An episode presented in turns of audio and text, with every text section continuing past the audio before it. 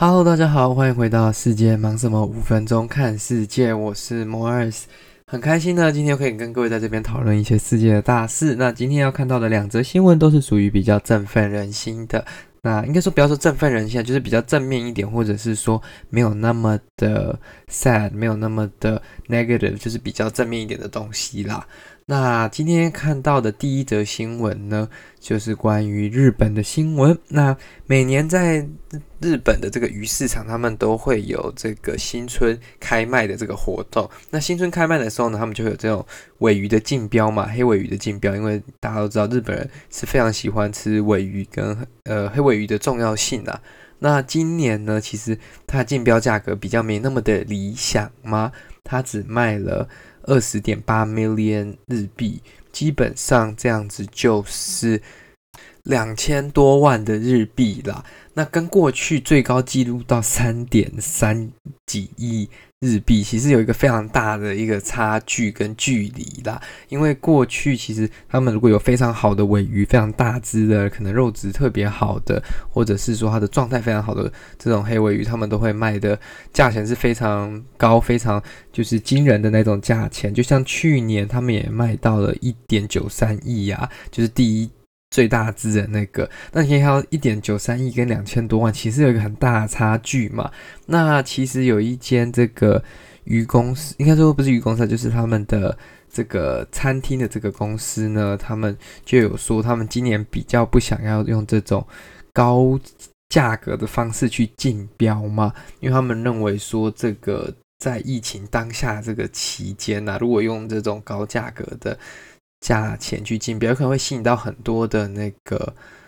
叫做什么，很多的顾客，然后跟那个媒体的兴趣，那吸引到这些他们的兴趣，就会造成说更多人想要去餐厅里面吃吃看今年的这些捕获的这些尾鱼啦。那这个对疫情要掌控的这个期间，相对来说是比较难的嘛，因为你又吸引很多人潮到餐厅里面群聚，那对于整个大环境是比较。有劣势的啦，所以他们就决定说，那我们今年就采取一个比较温柔的公式，那就是以一个合理的价钱去做竞标就好了，就不要搞得叫做很高的这种天价这样子。因为在近期，其实在日本东京首都圈这附近，其实那个肺炎确诊的那个案例其实是越来越多的，他们差一点要 declare，就是要宣布一个紧急状态，因为他。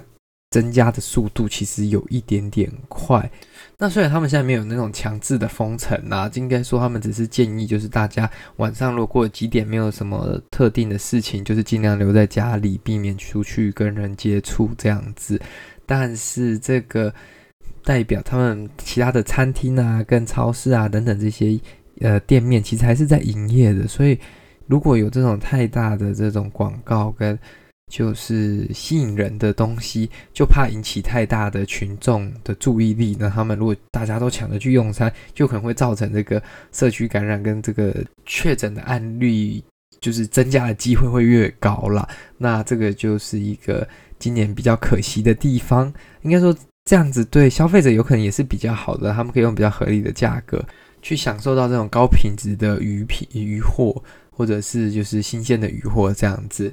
好的，那第二则新我们来看到的呢，是也是在亚洲，我们看到的是马来西亚的一个算是研究新创团队。那他们做什么事情呢？他们是把这个种凤梨的这些残留物，或者是说就是剩下的这些垃圾嘛，应该说他们的这些凤梨叶啦，然后他们把它拿来做成基本上像无人飞机的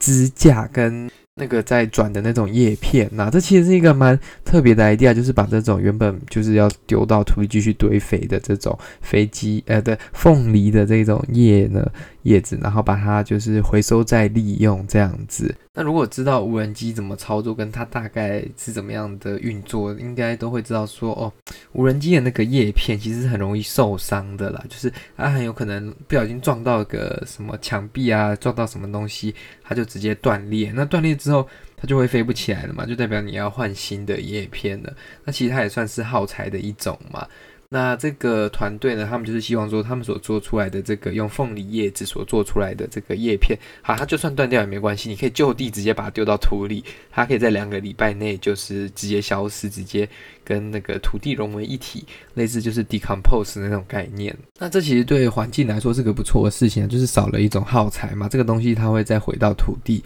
那之后就是它也不会造成过多的污染，反而它会变成一种循环利用的那种概念啦。它现在在被进去堆肥之后、施肥之后，它有可能再长出新的植物等等。